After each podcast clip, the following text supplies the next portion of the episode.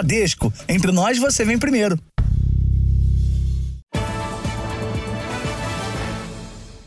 Olá, boa noite. Boa noite. Um levantamento exclusivo feito pelo Jornal da Record mostra que a Avenida Paulista é o endereço onde mais ocorrem roubos e furtos na capital paulista. Durante o segundo trimestre do ano, houve mais de duas mil ocorrências desse tipo, quase uma por hora. O celular é o objeto mais visado pelos assaltantes. A desatenção é um prato cheio para o assaltante. Tudo bem? Tudo. Você não está desatenta demais aqui na Paulista, não? Um pouquinho. Tem medo de ser roubado aqui, não? Tenho, agora que você me ligou. E gente com celular na mão, sem se preocupar com o perigo, é o que mais se vê por aqui. Uma caminhada pela Avenida Paulista, um dos cartões postais de São Paulo, pode virar caso de polícia. Um levantamento feito pelo Jornal da Record mostra que a Avenida Paulista está no topo da lista dos lugares com maior concentração de roubos e furtos na capital. No segundo trimestre desse ano, foram registradas 23 ocorrências desse tipo por dia aqui, quase uma por hora. A pediatra Melissa torceu e fraturou o pé durante uma tentativa de roubo na Paulista. Ela voltava de um restaurante com amigas quando um grupo de adolescentes tentou roubar o cordão que ela usava. Foi tudo muito rápido. E um me tentou pegar, me jogar para trás, o outro me fez um empurro contra a lateral e eu, obviamente, tentei me segurar e foi aí que aconteceu a entorse. Foi muito maior do que uma virada de pé. Dados publicados pela Secretaria de Segurança Pública de São Paulo no portal da Transparência mostram que entre abril e junho foram registradas 2.090 ocorrências de roubos e furtos na Avenida Paulista. A Rua Augusta, na mesma região, aparece em segundo, com 736 ocorrências, seguida pela Avenida Mário de Andrade, onde fica o Memorial da América Latina, outro ponto turístico da cidade. Nos três endereços, o celular é o objeto mais levado pelos criminosos. Para esse especialista em segurança, só aumentar o policiamento em regiões de grande circulação de pessoas não resolve o problema. O criminoso conta com as condições favoráveis. Ele tem alternativa de fuga? Tenho. Tem muitas opções de vítimas? Tenho. E as vítimas estão descuidadas? a própria pessoa se coloca na condição de vítima se ela preencher todos esses cenários. Em nota, a Polícia Militar diz que realiza patrulhamento ostensivo e preventivo para inibir os roubos e furtos.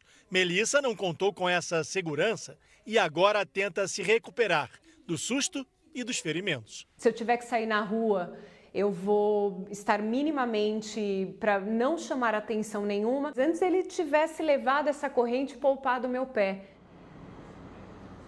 Em nota, a Secretaria da Segurança de São Paulo afirmou que houve um aumento de 17% no número de prisões na região da Avenida Paulista no primeiro semestre. O Ministério Público do Rio de Janeiro vai investigar de forma independente a morte de dois jovens numa comunidade. Testemunhas acusam policiais militares pelos disparos. O corpo de uma das vítimas, uma menina de 5 anos, foi enterrado hoje. Na despedida, um abraço para confortar. Eu tô sendo forte para minha esposa que tá ali, ó. Tá passando mal, não tá aguentando. Porque se eu desabar agora, quem, quem vai segurar as pontas? Não tem como, gente. Entendeu?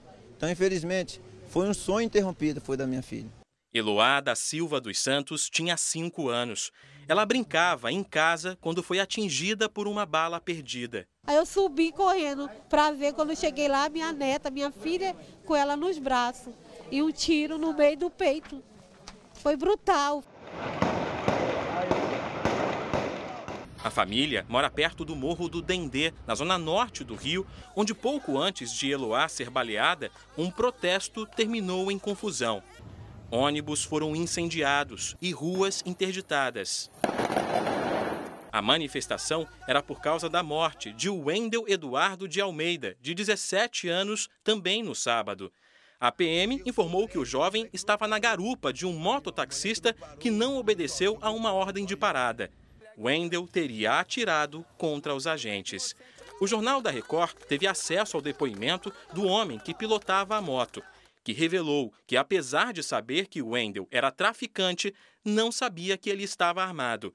Que só depois foi informado que o jovem levantou a camisa para se exibir com uma arma para algumas meninas e que, ao ouvir um disparo, parou a moto e percebeu que Wendel tinha caído no chão.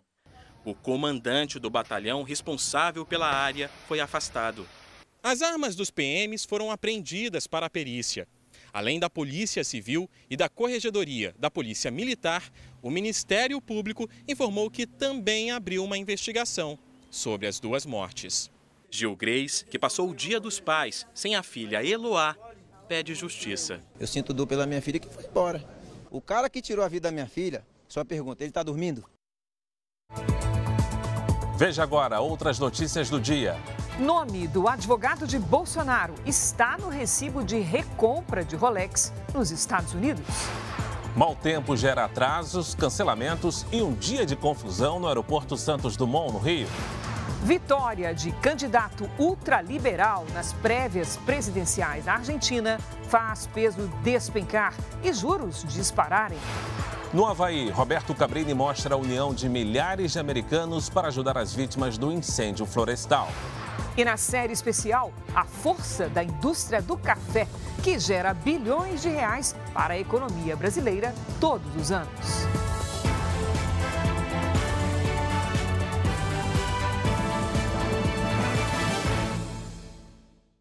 Oferecimento: Bradesco. Nunca execute arquivos enviados por e-mail ou mensagem.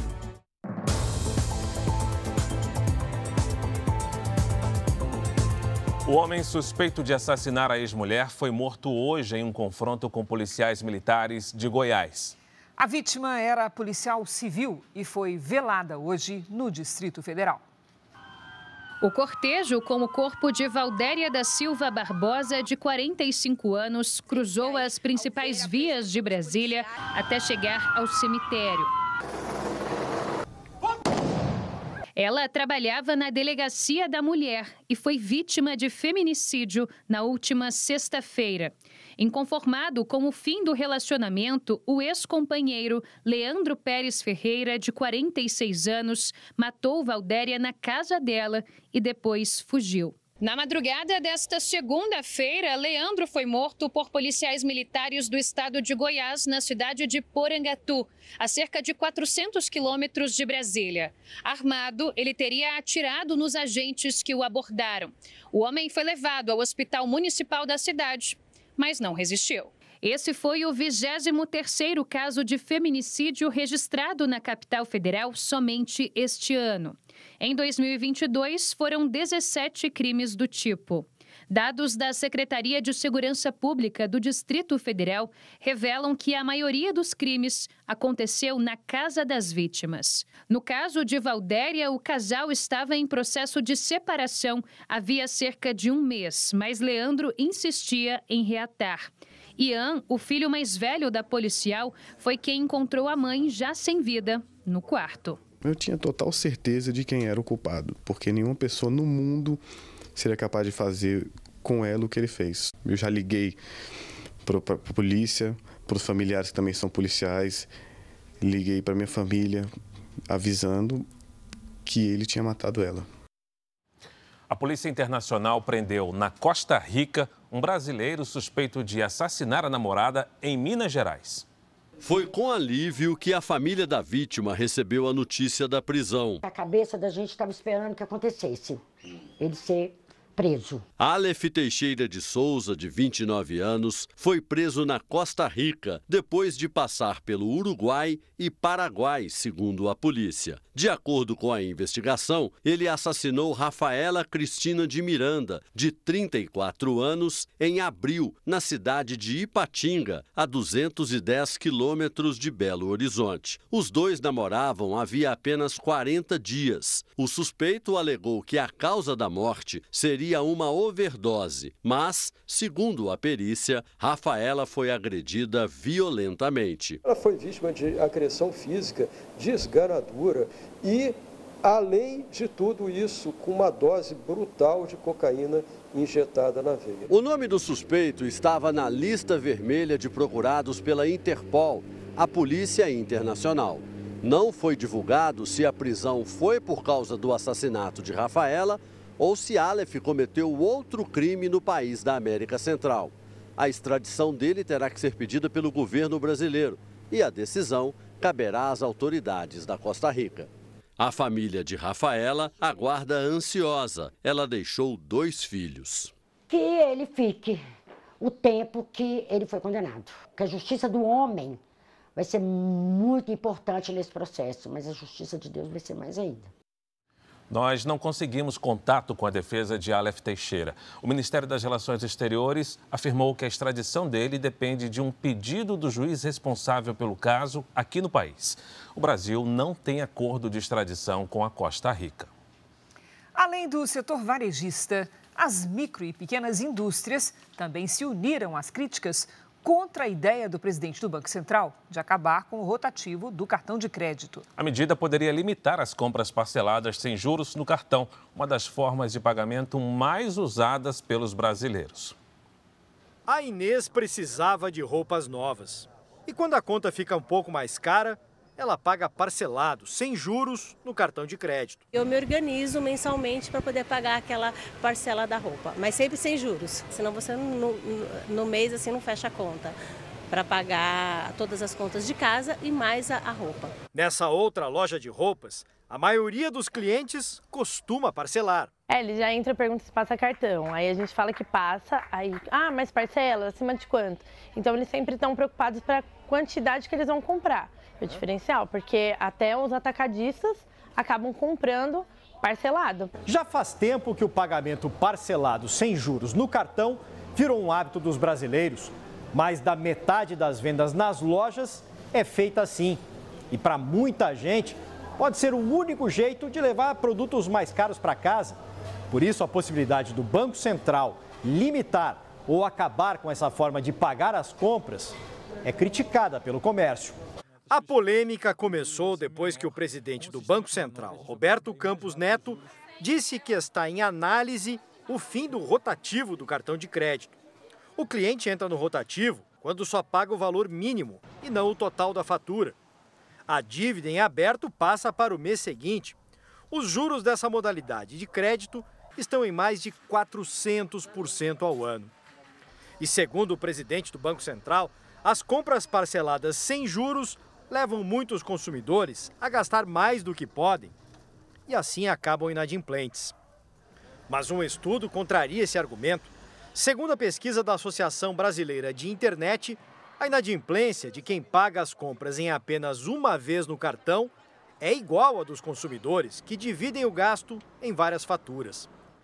A Associação Comercial de São Paulo diz que o parcelamento sem juros é uma opção indispensável para os lojistas. Se uh, for proibido o parcelamento, isso pode inviabilizar um montante muito importante de compras que são realizadas no comércio. Com certeza seria um efeito muito profundo e negativo nas vendas do comércio, que junto com a agropecuária são os dois segmentos que estão segurando a atividade econômica.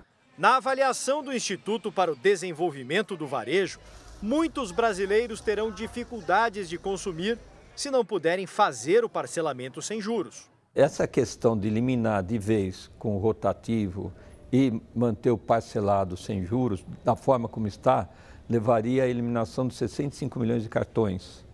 E isso dá mais ou menos 35% do crédito que tem no, no mercado. Mas não é apenas o varejo que critica a ideia. O Sindicato da Micro e Pequena Indústria de São Paulo acredita que o impacto para o setor também será negativo. Isso afeta diretamente poder de compra, afeta diretamente consumo. Isso significa menos produção, menos emprego, diminuição do mercado interno. A ideia do presidente do Banco Central causou repercussão negativa também entre as instituições financeiras. Hoje, a Federação Brasileira de Bancos divulgou nota em que afirma não haver pretensão de acabar com as compras parceladas do cartão de crédito e que defende que o cartão de crédito seja mantido como relevante instrumento para o consumo, preservando a saúde financeira das famílias. Para quem precisa vender e conhece a necessidade dos clientes, eliminar o parcelamento sem juros seria um péssimo negócio. Vai complicar bastante, tanto para a gente que vende, quanto para o consumidor, porque aí ele vai se limitar a comprar menos, né?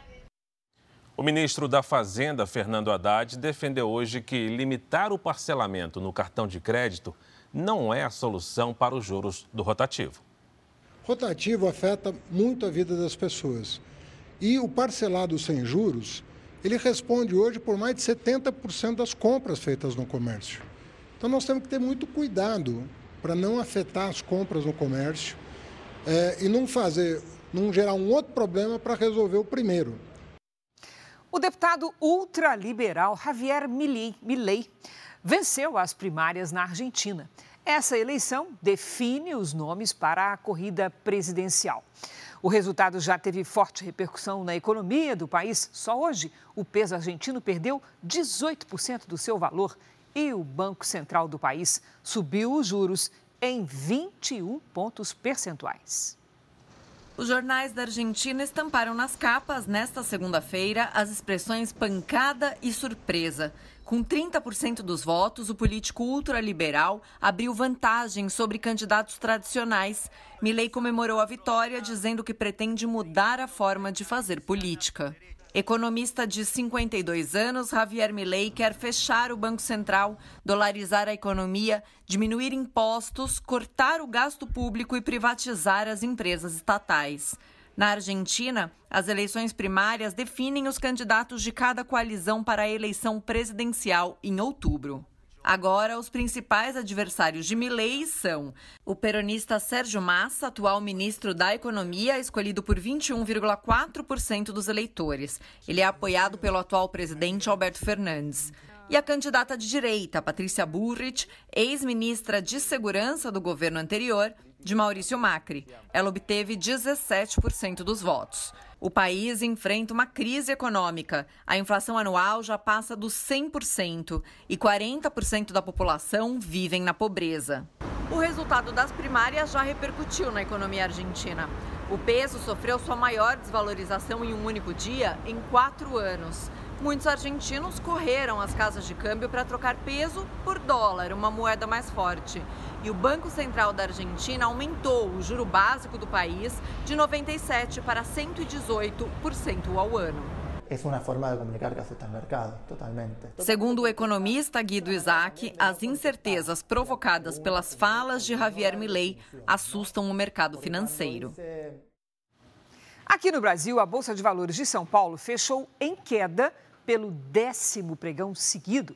Essa é a maior sequência de resultados negativos em 39 anos. Hoje, o recuo foi de 1,06%. Especialistas acreditam que os investidores venderam ações porque esperavam um corte maior da Selic, a taxa básica de juros, que está hoje em 13,25% ao ano. Já o dólar comercial fechou em alta de 1,25%, cotado a R$ 4,96.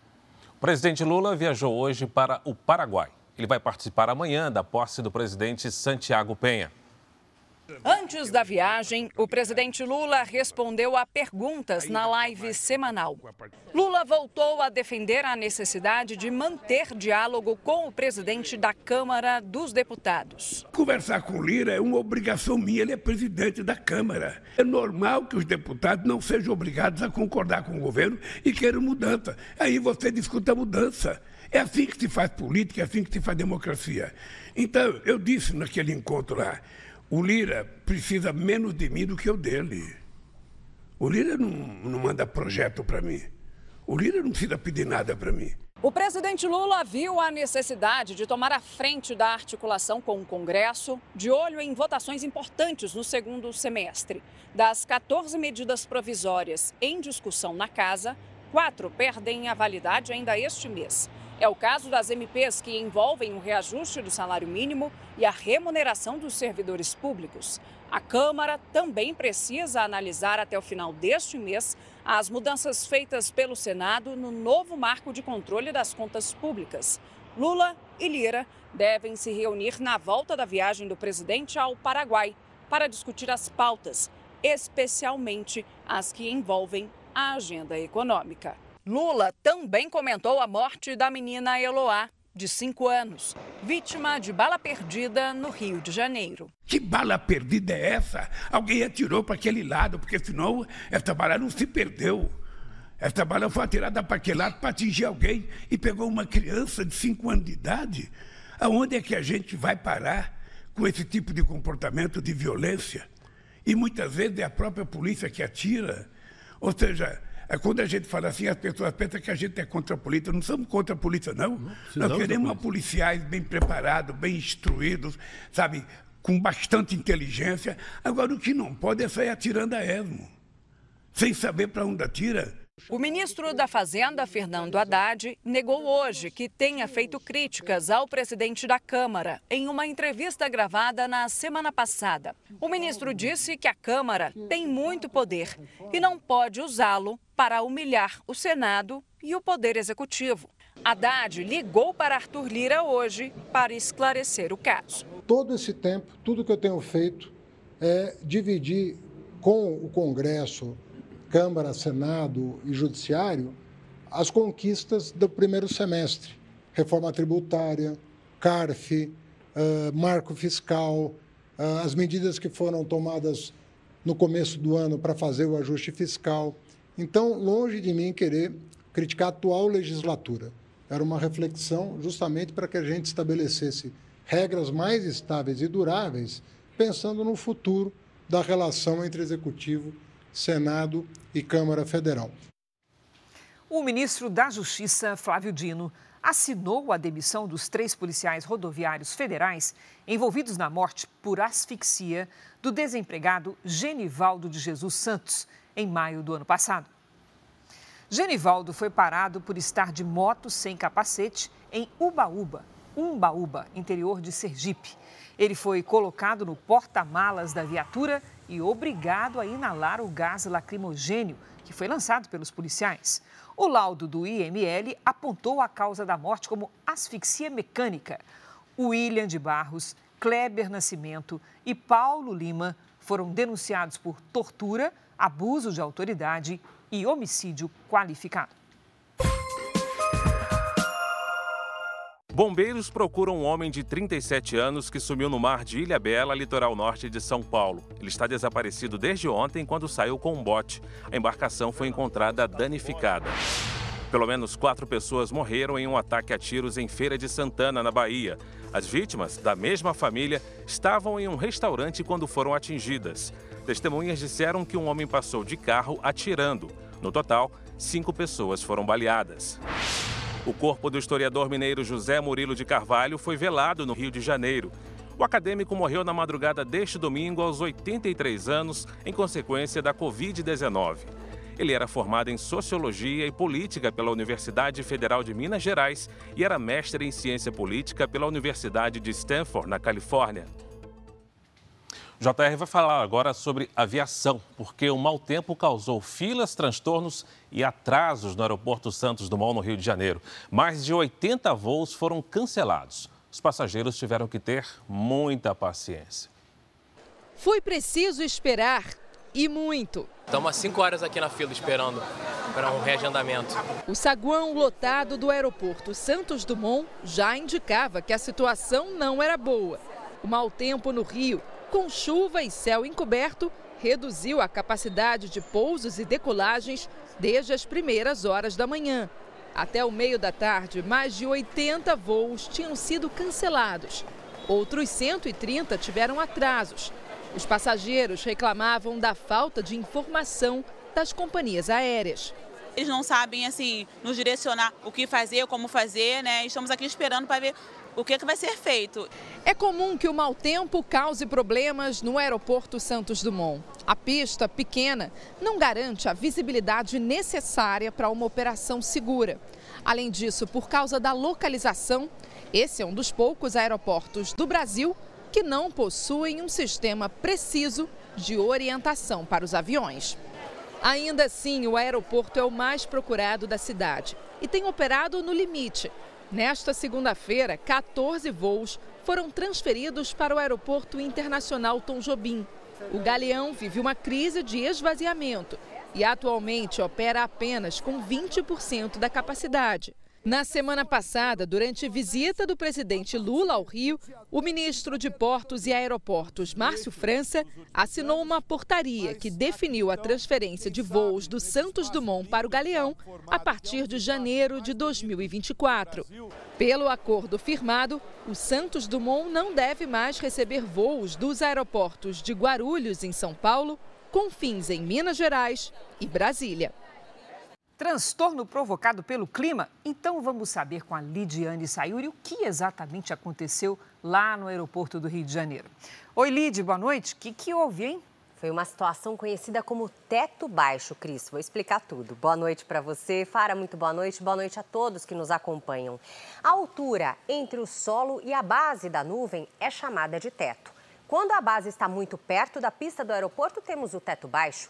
Nessas condições, a visibilidade fica bastante prejudicada e, por isso, as operações nos aeroportos são afetadas. Amanhã o risco é menor, mas pode acontecer de novo. A circulação de ventos do mar e o frio ajudam a formar nuvens baixas em todo o litoral do Sudeste e do Nordeste. Nas áreas claras do mapa, terça-feira será ensolarada. Atenção para uma semana de baixa umidade no interior do Sudeste, no Centro-Oeste e no interior do Nordeste. Em Porto Alegre, máxima de 23 graus. No Rio de Janeiro, faz até 26. Em Fortaleza, 32. Em Manaus e em Rio Branco, até 31. Hoje, a Serra Catarinense amanheceu com geada e amanhã o fenômeno pode se repetir com 2 graus logo cedo. Em Curitiba, chance de nevoeiro com mínima de 13 e máxima de 21. Em Campo Grande, em São Paulo, chuva e sol, com máximas de 31 e de 25 graus. Vamos então ao tempo delivery, porque o Jocinelli quer saber se vai chover em São Roque do Canaã, no Espírito Santo, Lid. Vamos lá, Fara. Oi, Jocinelli. Chove sim, viu? Tempo instável segue na terça e na quarta com muitas nuvens, chuva, algumas aberturas de sol e máximas de 26 e de 25 graus. Na quinta, aí sim, o tempo fica firme. Olha, o Darcy é de Americana, no interior de São Paulo. Vamos para lá. Oi, Darcy, boa noite. A terça-feira pode ter chuva fraca logo cedo. À tarde faz sol e até 27 graus. Na quarta, tem nevoeiro máxima de 28. Na quinta, sol com 29. Participe pelas redes sociais com a hashtag você no JR. Cris, para. Valeu, Sobe e desce de temperatura, né, Liz? A gangorra. Até amanhã. Você vai ver a seguir Roberto Cabrini, entrevista brasileira que perdeu tudo em incêndio no Havaí. Polícia Federal descobre o nome do advogado de Bolsonaro em recibo da recompra do relógio de luxo vendido ilegalmente nos Estados Unidos. Na série especial, o poder, a história e as curiosidades do café no Brasil, o maior produtor do mundo.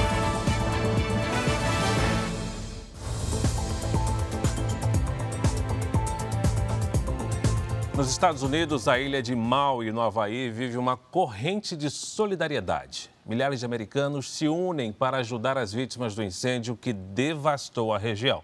Militares da Guarda Nacional e do Exército se juntaram à operação para apagar as chamas e buscar desaparecidos. Ainda não se sabe ao certo quantas pessoas podem estar sob os escombros.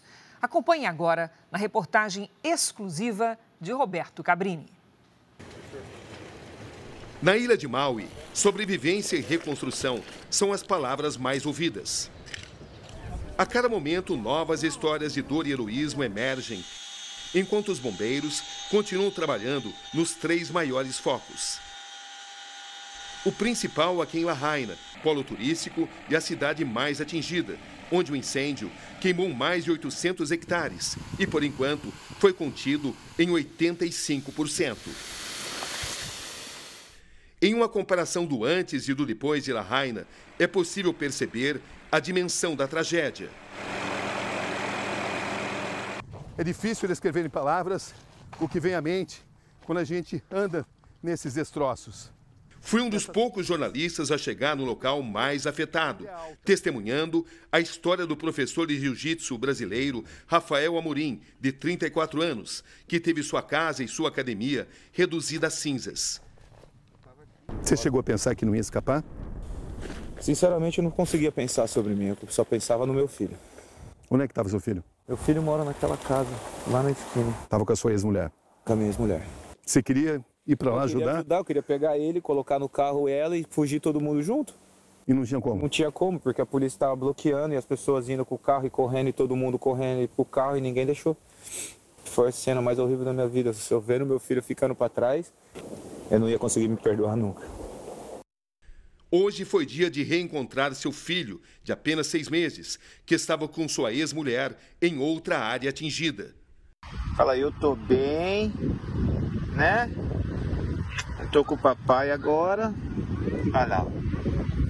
Graças a Deus, melhor presente do dia dos pais que eu podia ter na minha vida. Poucas histórias são tão comoventes como a desta brasileira com quem me encontro esta tarde. Muito prazer, Roberto Cabrini. Obrigado por me receber Eu que agradeço. e por compartilhar o que você viveu. Essa é a mineira Andresa Gomes Tiquino, 43 anos, há dois anos em Maui, casada com o americano Mike Tiquino. Andresa, como é que você define o que aconteceu contigo? Um pesadelo. Não tem como explicar, foi, foi muito rápido tudo que aconteceu. E a todo momento que eu relembro de tudo que a gente viveu, eu só acho que realmente não era a nossa hora. Ela vivia com o marido em Lahaina, onde eram donos de um pequeno pet shop. Seu relato é um símbolo da luta pela sobrevivência. Eu falei com ele, dá uma volta então no quarteirão de carro, vê se você consegue ah, dirigir, né? E foi quando ele viu a três quarteirões na nossa casa, muita fumaça, e na esquina, né, na descida, todo mundo já correndo, crianças correndo, carro já de descendo, e ele só veio, entrou e falou comigo, vamos sair, vamos sair, que nós estamos salvos aqui, está pegando fogo. Foi aí que você se deu conta que se tratava de uma ameaça importante.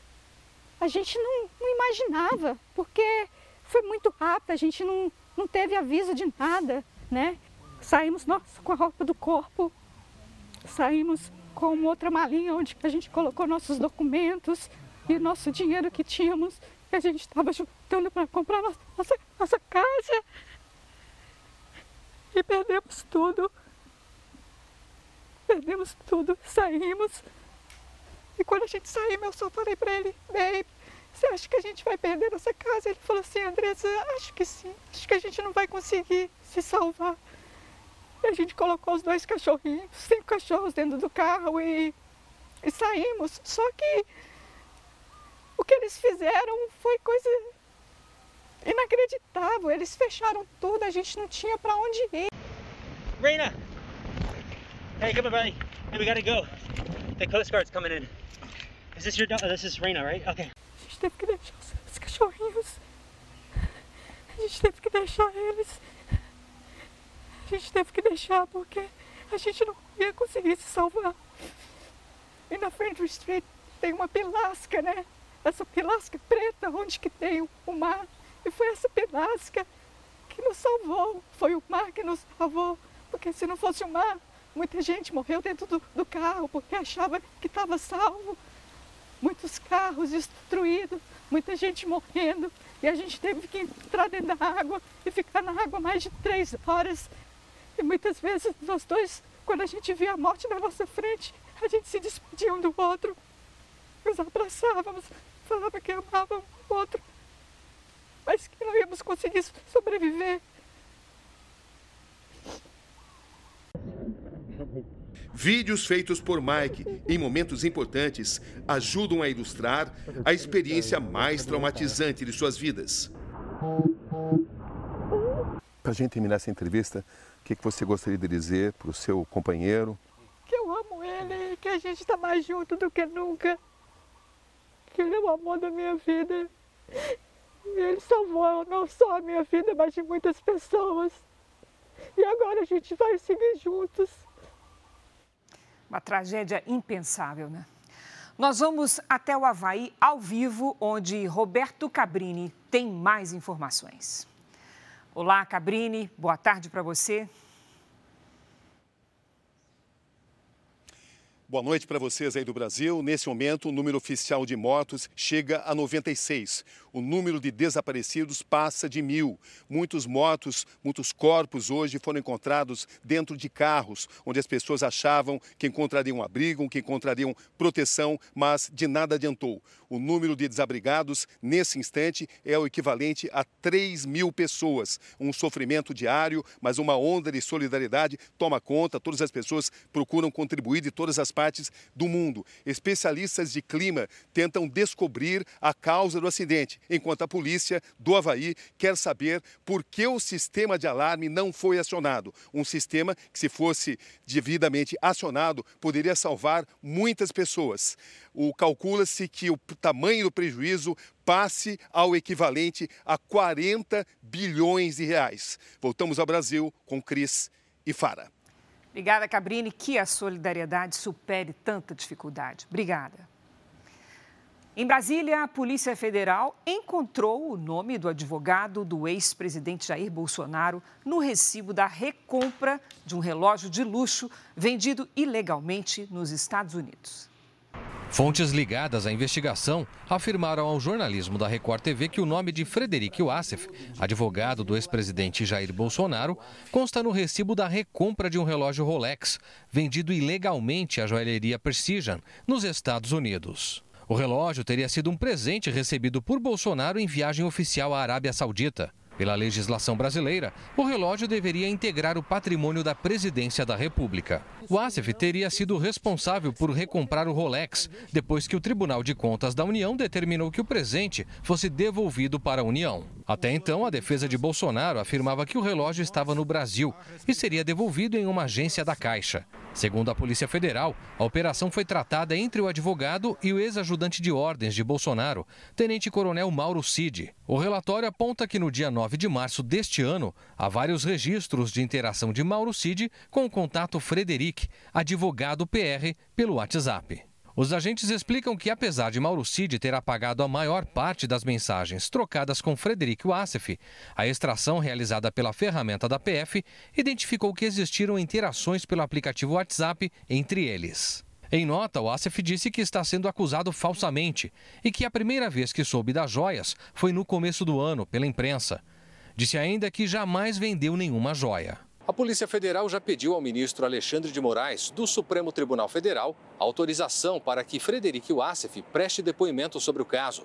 Os investigadores buscam apurar quem deu o dinheiro para que ele recomprasse o relógio e se os valores foram transferidos por meios eletrônicos ou em espécie. Autoridades dos Estados Unidos, como o FBI, já estão no caso para levantar informações nas lojas em que os itens foram vendidos. A PF também aguarda autorização do ministro Alexandre de Moraes para quebrar os sigilos bancário e fiscal de Jair Bolsonaro e da ex-primeira-dama Michele Bolsonaro. Ela também deverá ser convocada a prestar depoimento sobre o caso. Em nota, o novo advogado de Michele afirmou que pediu acesso ao processo para conhecer as suspeitas contra a ex-primeira-dama. A defesa afirmou que ela está absolutamente tranquila, porque não participou e desconhece ter ocorrido irregularidade ou ilicitude. A investigação apura supostos crimes como peculato, que é o desvio de recursos públicos, e lavagem de dinheiro. O Estado americano da Geórgia investiga se o ex-presidente Donald Trump e aliados dele tentaram anular o resultado das eleições presidenciais no estado para reverter a vitória de Joe Biden. Um júri popular começou a ouvir os argumentos da promotoria sobre o caso e vai decidir se Donald Trump e dezenas de pessoas devem ser denunciados por supostamente interferir na eleição presidencial na Geórgia. As audiências podem durar dois dias. O inquérito é liderado por uma promotora distrital do condado de Fulton, Fannie Willis, que é afiliada ao Partido Democrata de Joe Biden. De acordo com a promotoria, o republicano teria liderado um esquema para tentar boicotar a votação de 2020 na Geórgia. Lá, Biden venceu por uma margem de menos de 12 mil votos. Hoje, nas redes sociais, Trump chamou Willis de impostora e afirmou que ela não quer ver as evidências ou descobrir quem são as pessoas que cometeram este crime. As investigações feitas por dois anos e meio apontam que Trump teria pressionado pessoalmente autoridades do Estado a buscarem formas de fraudar os votos. A expectativa é de que o político responda por conspiração, extorsão e fraude eleitoral. O republicano já virou réu em outros três casos neste ano. Ele nega qualquer irregularidade e diz que há uma perseguição política. Trump é o favorito nas prévias do Partido Republicano para a corrida à Casa Branca no ano que vem. A seguir, você vai ver que o governador de Roraima teve um mandato cassado pelo Tribunal Regional Eleitoral. A história, as técnicas e as tendências na produção e no consumo do café é na série especial.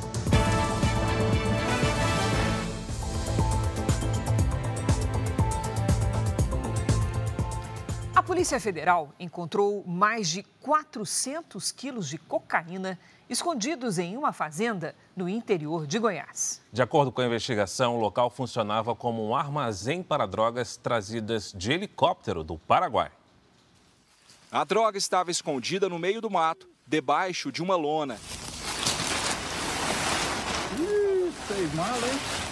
Três malas aqui. Dentro das malas de viagem, a polícia encontrou 406 quilos de cocaína pura. O entorpecente estava em uma fazenda em Anicuns, a 80 quilômetros de Goiânia. A propriedade tem uma pista de pouso, onde estavam dois helicópteros, quando os agentes chegaram. De acordo com a Polícia Federal, as aeronaves eram usadas para trazer a cocaína do Paraguai até Goiás. No caminho, os helicópteros faziam paradas e eram abastecidos em pistas de pouso clandestinas mantidas pelo crime organizado. Então eles usam um helicóptero que não pode estar voando, então eles não fazem plano de voo, eles pousam em pistas não homologadas, em pistas clandestinas, e assim vão só uma cadeia de, de ilícitos aí, de clandestinidade até chegar no destino final. De Goiás, a droga seria distribuída por terra para outros estados brasileiros. O filho do dono da fazenda, que é piloto de helicóptero e não teve o nome divulgado, foi preso em flagrante. Para a polícia, ele disse que receberia 100 mil reais para guardar a cocaína. Também é investigado se a compra e a venda de gado eram usadas para lavar dinheiro. Metroviários de São Paulo estão reunidos nesse momento para decidir se vão entrar em greve amanhã. O repórter Felipe Brandão acompanha a Assembleia e tem outras informações. Felipe, boa noite para você. Oi, Fara, boa noite para você, Cris, e boa noite a todos. A direção do Sindicato dos Metroviários disse que a companhia adiou o leilão da linha 15 Prata previsto para 28 de agosto. Por isso, defendeu que a categoria siga trabalhando, portanto, contra a paralisação. Daqui a pouco haverá a votação online que vai definir se a greve ocorrerá ou não a partir das zero hora desta terça-feira. O resultado deve sair às nove e meia da noite. Se decidirem pela paralisação, os metroviários têm que manter 70% do serviço nos horários de pico e 30% nos demais períodos. A decisão é da Justiça do Trabalho. Fara, Cris. Obrigado pelas informações, Felipe. O sinal do celular de um comerciante ajudou a polícia a resgatá-lo de um sequestro em Salvador. O homem foi agredido e torturado durante seis horas. O cativeiro ficava em um matagal na periferia de Salvador. Foi através do sinal do celular da vítima que a polícia chegou ao local. De acordo com os agentes, os criminosos resistiram e trocaram tiros com os policiais. Quatro sequestradores morreram e o comerciante foi resgatado.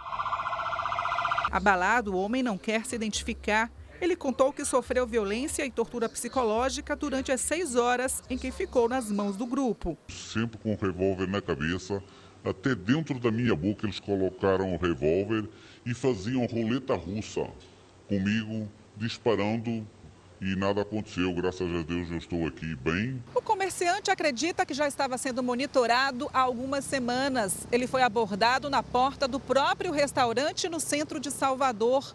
Os criminosos queriam que ele realizasse transferências por Pix, mas como não conseguiu, foi brutalmente agredido. O reencontro com a família foi marcado por emoção. Segundo a polícia, pelo menos seis pessoas participaram do sequestro. Foram apreendidas armas e munição. Dois suspeitos ainda estão foragidos. O governador de Roraima, Antônio Denário, do Progressistas, teve o mandato cassado pelo Tribunal Regional Eleitoral. A decisão foi por causa da distribuição de cestas básicas durante o período eleitoral no ano passado, quando Denário tentava a reeleição. O programa Cesta da Família, criado por ele, destinou mais de 130 milhões de reais ao benefício. Em nota, o governador informou que vai recorrer ao Tribunal Superior Eleitoral. Ele segue no cargo até que haja uma definição do TSE. A Justiça de São Paulo tornou réu o torcedor flamenguista suspeito de ter atirado uma garrafa que provocou a morte da torcedora do Palmeiras, Gabriela Anelli, no início de julho. Jonathan da Silva também teve a prisão preventiva decretada. A defesa dele disse que vai recorrer da decisão. Futebol. Neymar assinou hoje contrato de dois anos com o Al Hilal e deve ser anunciado nas próximas horas como mais um astro da Liga da Arábia Saudita. Hoje, o jogador fez exames médicos e até quarta-feira deve desembarcar em Riad, capital da Arábia Saudita, para ser apresentado aos torcedores do Al Hilal. A imprensa francesa afirma que o martelo foi batido no domingo. Pela transferência, o Paris Saint-Germain vai receber o equivalente a 486 milhões de reais. Pouco mais da metade do que o time havia desembolsado para contar com o brasileiro em 2017. A volta para o Barcelona, que chegou a ser especulada, foi barrada pelo técnico Xavi Hernandes, que acredita que o brasileiro seria uma má influência para os jogadores jovens. Neymar vai ganhar no time saudita o dobro que ganhava no PSG. São 80 milhões de euros anuais, o equivalente a 432 milhões de reais por ano, o que significa que o astro vai receber mais de um milhão de reais por dia. O Al Hilal tem ainda no elenco outros dois brasileiros. Os atacantes Michael, que jogou no Goiás e no Flamengo, e Malcom, revelado pelo Corinthians. Quem abriu caminho para a chegada de craques internacionais à Arábia Saudita foi Cristiano Ronaldo. A contratação dele pelo Al Nasser impressionou o mundo no fim do ano passado. O Al Ittihad tem Benzema. O Al Nasser pegou o Cristiano Ronaldo. O Al Hilal não tem ninguém, diz este torcedor. E de onde vem tanto dinheiro para contratar os craques? O Al Hilal e o Al Nasser foram estatizados e recebem doações de príncipes e empresários do país. O governo, rico por causa da exploração do petróleo, ainda distribui verba aos clubes por meio do Ministério do Esporte. Desde que chegou ao poder, o príncipe herdeiro Mohammed bin Salman tem investido no futebol. Críticos afirmam que ele tenta limpar a imagem de um país que persegue rivais políticos e não respeita os direitos humanos. O governo saudita nega as acusações. Diz que quer diversificar a economia e não depender da volatilidade do petróleo. Se dinheiro não falta, resta saber se o campeonato saudita também vai contar com o prestígio das competições europeias. Neymar saiu do Brasil com a expectativa de ser eleito o melhor do mundo Hoje, a decisão de jogar no Oriente Médio parece deixar o sonho da bola de ouro mais distante do jogador de 31 anos. Na série especial do Jornal da Record, a bebida mais consumida do planeta depois da água, o café. É difícil encontrar quem não goste de um cafezinho passado na hora, não é, Cris? O Fara toma qualquer hora do dia e da noite. E já que o Brasil é o país que mais produz e exporta café no mundo, que tal fazer uma pausa e tomar uma xícara de café aqui com o Fara?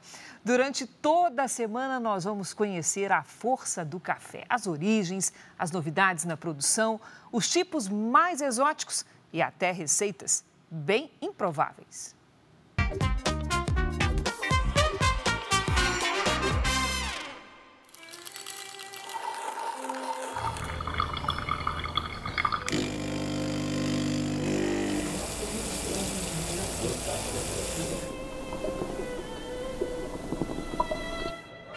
Vendo essa xícara?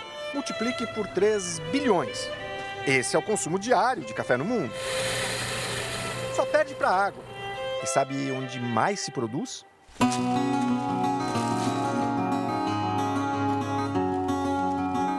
Sim, Somos de longe os maiores produtores do mundo. Dos mais de 10 bilhões de quilos produzidos por ano em todo o planeta, mais de 30% nascem nas nossas terras.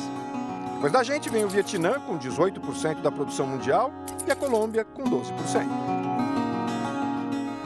Hoje, o maior a maior meta do Brasil é não ser somente reconhecido como um produtor de café comercial, e sim também como um produtor de café especial reconhecido mundialmente. Um café comercial, que a gente chama de café comercial, ele vai hoje ser comercializado na faixa de mil reais, se você colocar é, para o mercado brasileiro. Um café especial pode chegar a quatro mil reais, dez mil reais a saca.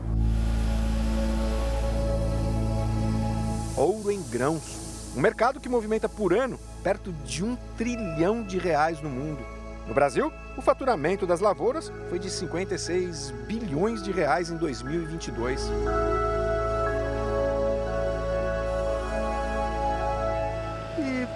Vai o nosso café? Principalmente para os Estados Unidos, os maiores consumidores de café do mundo. I think we love coffee. Yes, Americans love coffee. O país é o segundo maior consumidor do mundo. Mas se dividir pela população não é tanto assim.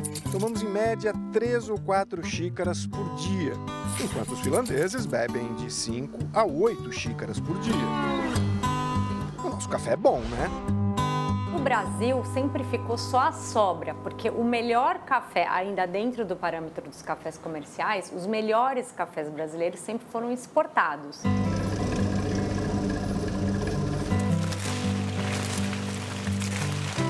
fazenda produtora fica mais fácil de entender. Todo esse café está na mesma fase do processo. E olha a diferença. Esse é especial e esse é comum. O café comum, cheio de defeitos e impurezas, fica no Brasil. Ganha uma torra bem escura para mascarar o sabor e vai para as prateleiras dos supermercados. Já a maior parte do café de qualidade superior vai para fora do país. O brasileiro está começando a entender de café a entender o que é café de qualidade, as pessoas estão procurando sair um pouco daquele tradicional, aquele básico, aquele extra forte. E as pessoas vêm atrás disso, as pessoas querem cafés mais diferentes, que tragam experiências novas, experiências diferentes, de sabores, né? O jeito brasileiro de tomar café está mudando mesmo, mas isso a gente conta nas próximas reportagens da série especial. O café mais badalado do mundo é da Etiópia foi lá também que descobriram o grão e a bebida. Bom, o café ele cresce naturalmente, de forma selvagem, na, na península do, da Etiópia, né? aquele, aquele chifre da, da Etiópia no, no norte da África. Né? Diz a lenda que lá pelos anos 570 depois de Cristo, um pastor percebeu que as cabras que comiam aqueles frutos estavam aceleradas. Daí para ser consumido como suco, chá e da forma como é hoje, foi um pulo na história. A bebida se espalhou pelo Oriente Médio, caiu no gosto dos europeus e ganhou o mundo.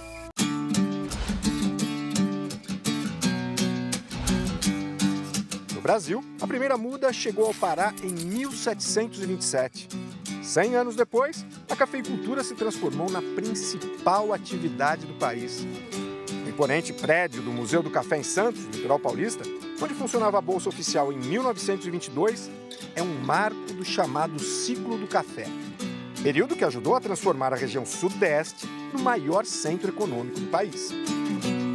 Partir do, do, do dinheiro do, do, café, ele muda a paisagem é, tanto cultural quanto urbana de uma forma. Todo lugar que o café passa, ele deixa sua marca.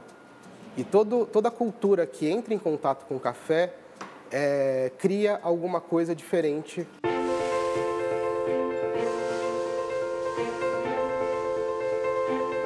O antes pequeno Porto de Santos se tornou um gigante. Até hoje escoa cerca de 70% da nossa produção cafeeira. 8 milhões de brasileiros trabalham no setor do café. Gente responsável por manter vivo um símbolo nacional e por levar às casas de milhares de pessoas no mundo todo o bom e velho cafezinho. Essa edição termina aqui. Tome um cafezinho aí, fique ligado porque à meia-noite e meia tem mais Jornal da Record. Você fica agora com Reis e logo depois de Jesus tem o reality Troca de Esposas. Hoje, com uma experiência surpreendente, troca de maridos. Ótima noite para você. Excelente noite, até amanhã.